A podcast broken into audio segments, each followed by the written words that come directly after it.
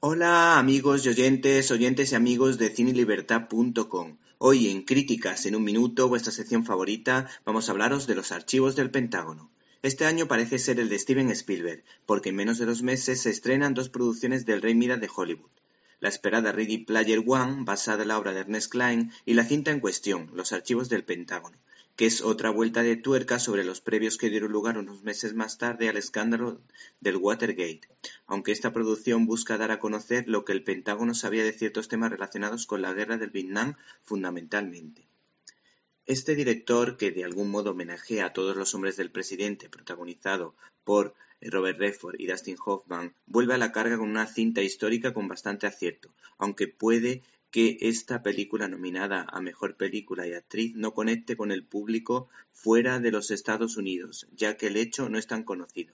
Sin embargo, si se presta atención, uno puede aprender cómo era el periodismo de esa época, y habría que decir que la película está magníficamente filmada, pues tiene el ritmo adecuado y los diálogos no son nada forzados y muy naturales, transmitiendo credibilidad lo que se está contando. El realizador declaró lo siguiente sobre esta producción en fotogramas. Mi imaginación hubiera dañado una película como Los archivos del Pentágono. Cuando diriges un film histórico, más que imaginación necesitas mucha investigación y comprobarlo todo una y otra vez.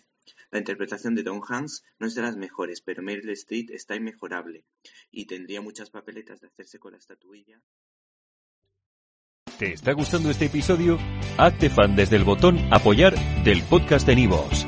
Elige tu aportación y podrás escuchar este y el resto de sus episodios extra. Además, ayudarás a su productor a seguir creando contenido con la misma pasión y dedicación.